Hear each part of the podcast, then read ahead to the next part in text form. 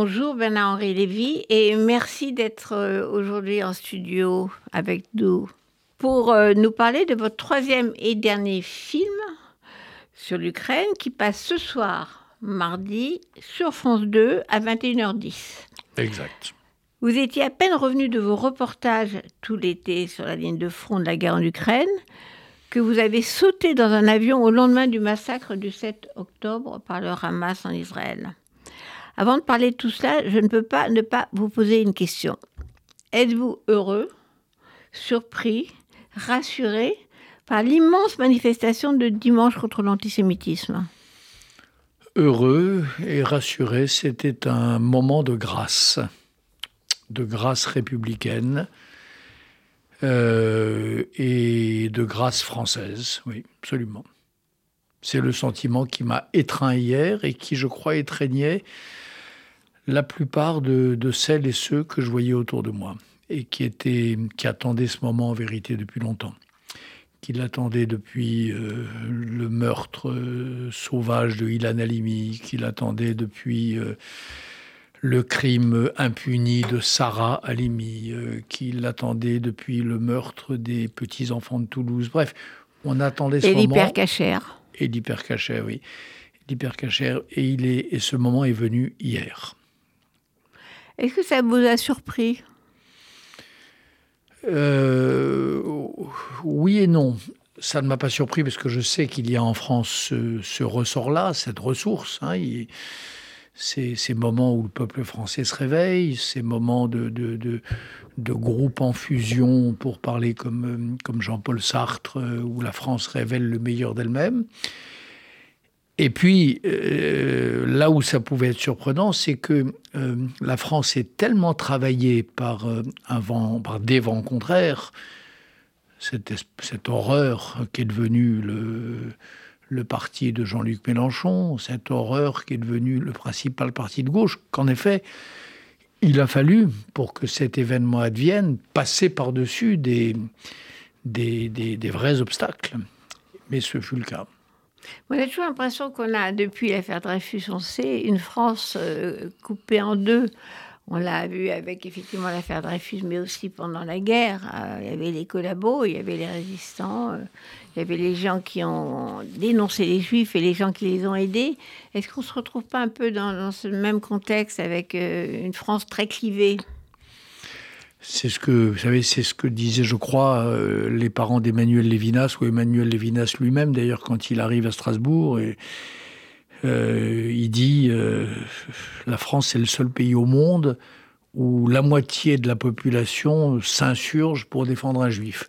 Au moment où d'autres voyaient dans la France le seul pays au monde où il y avait des foules entières qui se, déchaînaient contre le même juif, le capitaine juif Alfred Dreyfus.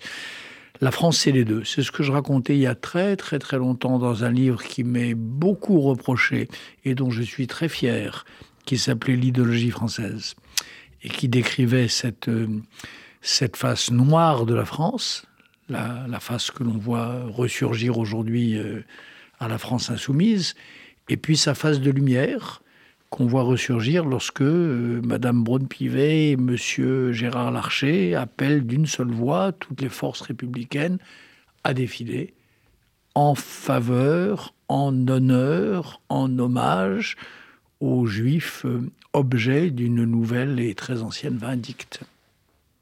C'est ça la différence, c'est qu'on a cette fois-ci euh, tout l'État français, tout le pouvoir politique, le gouvernement, euh, le Sénat, l'Assemblée nationale, la Première ministre et le président, bien sûr, pour dénoncer l'antisémitisme. C'est ça qui est formidable. C'est ce que je dis souvent à, à ceux de mes amis qui me demande si c'est ou non le retour des années 30 et si la situation est devenue tellement périlleuse qu'il faut quitter la France. Je leur réponds toujours que, en un sens, c'est pire que les années 30, parce qu'il y a des morts. Euh, la série de Alimi à Alimi, en passant par, par Mireille et les autres, il n'y avait pas ça dans les années 30. En sens, c'est pire. Mais ce qui fait que c'est pas pire, et ce qui fait qu'il ne faut certainement pas désespérer et encore moins partir, décamper, pour parler comme M. Mélenchon, c'est ce que vous venez de dire, à savoir que les institutions républicaines, cette fois, tiennent bon. Vous savez, je donne toujours cet exemple. En 1936, l'année de l'élection du Front populaire, le président de l'Assemblée nationale a failli être, je ne sais plus si c'est Xavier Vallat ou Louis Darquier de Pellepoix, qui s'est présenté contre Édouard Herriot à la présidence du Perchoir. Il a failli être élu. Donc un, fasciste, un futur nazi, un futur euh, épurateur de juifs, a failli être dans l'Assemblée du Front populaire élu au Perchoir, à la place de Madame Braun-Pivet aujourd'hui.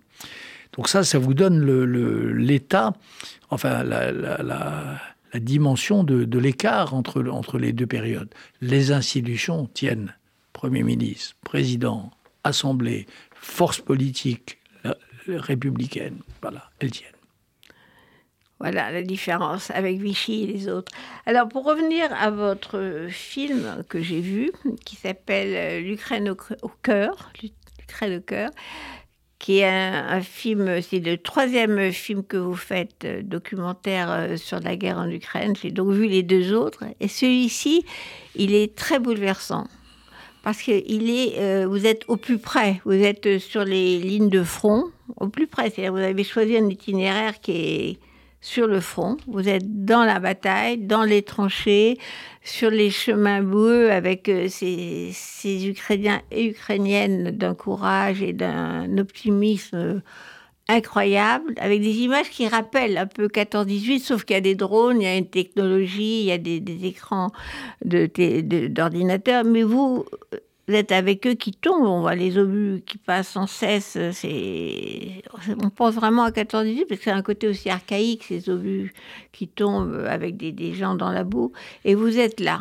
Vous avez choisi d'être là et on sent que, ces Ukrainiens, avant tout, vous les aimez. Oui, je les aime et, ils nous aiment parce que ils ont le sentiment qu'ils ils nous aiment, nous les Français, et nous les Juifs, et nous les amis d'Israël. Et ils ont le sentiment de nous défendre, de se battre pour nous et un peu avec nous. Euh, le président Zelensky, d'ailleurs, a été l'un des tout premiers chefs d'État à présenter ses condoléances, à Israël après le pogrom du 7 octobre. Euh, et inversement, d'ailleurs, euh, Poutine a été le seul chef d'État à recevoir une délégation du Hamas. une délégation du Hamas quelques jours après le pogrom du 7 octobre. On n'a pas, besoin de faire le lien, il le fait automatiquement. Il le fait automatiquement. il est euh, du côté des terroristes islamistes. Il est du côté de l'islamisme radical, mais, mais il, est, il est à la fois, c'est une des choses qui, je pense, ressortent de mon film, en tout cas je l'espère, il est du côté de l'islamisme radical parce qu'il reçoit le Hamas, mais il est idéologiquement. Le poutinisme, c'est une idéologie, c'est une pensée, c'est pas juste un impérialisme, c'est pas juste la folie d'un homme euh, vieillissant qui dit viva la muerte. Il y a une idéologie qui s'appelle l'eurasisme, eurasisme, hein, comme l'Europe, l'eurasisme. Et l'eurasisme, c'est entre autres une grande alliance, le projet d'une grande alliance entre les courants les plus messianiques du christianisme orthodoxe et les courants les plus radicaux de l'islam radical il y a un mec qui s'appelle Alexandre Douguin, que je connais, qui est un des idéologues clés du régime et que je connais parce que j'ai débattu avec lui il y a quelques années. C'est ça qu'il dit. Islamisme et orthodoxie. Grande Russie et Hamas ou Taliban ou Hezbollah. C'est ça leur projet des, voilà, Si vous parlez d'une galaxie d'États ou de régimes, donc et d'idéologie aussi, que vous appelez une, galerie de gangsters, la Syrie, le Hamas, la Chine, la Turquie, l'Iran. Hum. Et c'est devenu effectivement une galaxie. Voilà, c'est c'est pas tout à fait un front, mais c'est une une alliance. Ils sont pas identiques, mais ils sont très solidement euh, alliés.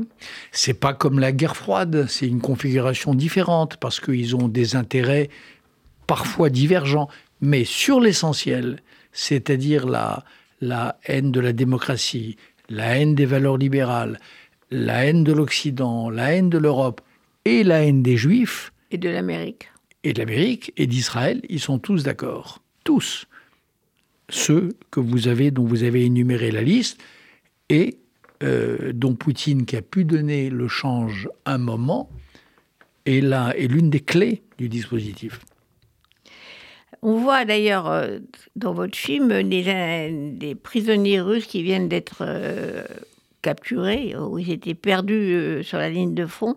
Et c'est très saisissant de voir cette armée qui ne sait pas où elle est, ces types complètement paumés qu'on a sortis de leur prison. on ne pensait pas aussi confus et démobilisé. J'ai été moi-même extrêmement surpris. Et en effet, c'est ça s'est passé comme ça. J'étais là sur, le, front de Klishivka le jour où ces trois hommes ont été capturés. Et euh, j'ai eu la possibilité de les interviewer. Et le portrait qu'ils me donnent, l'espèce de, lumière comme ça que leurs paroles projettent sur la réalité de cette armée russe, est absolument incroyable. En effet, c'est comme on disait ça de Wagner, du groupe Wagner, que c'était tous des gens sortis de prison. Mais, mais je découvre là que c'est vrai, au-delà du groupe Wagner, de l'armée régulière. Des, des, de la chair à canon euh, enrôlée par, euh, par Poutine. C'est vraiment la chair à canon. On leur ment, on leur dit pas où ils vont aller, mmh. et ils sont, On ne les arme pas, on ne les équipe pas, on ne les, on ne les entraîne pas, on les jette sur le front. Alors, il y a des personnages euh, magnifiques euh, dans votre film euh, ils sont magnifiques, ils sont beaux, ils sont émouvants, ils sont courageux. Mais est-ce qu'ils vont gagner? Je crois qu'ils sont, je crois qu'ils ont gagné déjà. Ils ont gagné parce que cette offensive russe qui devait durer trois semaines, elle dure depuis deux ans et ils n'avancent pas d'un pouce, donc ils ont déjà gagné. Pour achever de gagner, c'est-à-dire pour, pour qu'il y ait la paix, euh, il faut leur livrer les armes dont ils ont besoin pour reconquérir leur, euh, territoire et pour euh, donner une leçon à cette armée impériale qu'est l'armée russe, et pour calmer le jeu, et pour calmer l'Iran, et pour calmer la Turquie. voilà, c'est très important. Cette guerre d'Ukraine, vous savez, moi, c'est pas seulement que j'aime les Ukrainiens, bien sûr que je me suis attaché à ces femmes et à ces hommes, mais je sais aussi que c'est un test euh, pour l'ensemble du monde. C'est un test pour... Euh, si, si l'Ukraine perd et si l'Amérique perd, perd, vous verrez, prochaine étape, ça sera Taïwan. La prochaine étape, ce sera l'Iran et le Hezbollah qui taperont Israël. Pour l'instant, il y a encore une crainte, une réticence, une hésitation à le faire. Parce que l'Amérique s'est réveillée en Ukraine et qu'elle fait peur, mais fera-t-elle peur jusqu'au bout? Fera-t-elle peur euh, parce qu'elle aura euh, fini par l'emporter ou par aider les Ukrainiens à l'emporter. C'est ça, moi, que j'espère. C'est pour ça que j'ai fait ce troisième film. Et c'est pour ça qu'il faut livrer plus d'armes. On a promis des armes, elles ne sont pas arrivées Certaines sont arrivées. Certaines sont arrivées. Je euh, pas de, je n'ai pas plus de statistiques que vous, mais j'ai ce que j'ai vu, puisqu'en effet, j'ai sillonné ces, ces fronts, j'y ai passé l'été. Et donc j'ai vu, il y a, il y a des endroits où elles ne sont pas arrivées, où il y a des vieilles armes soviétiques, euh, des vieux chars euh, qui datent de Mathusalem. Puis il y a des endroits où des armes polonaises sont arrivées, euh, des, des, obusiers américains.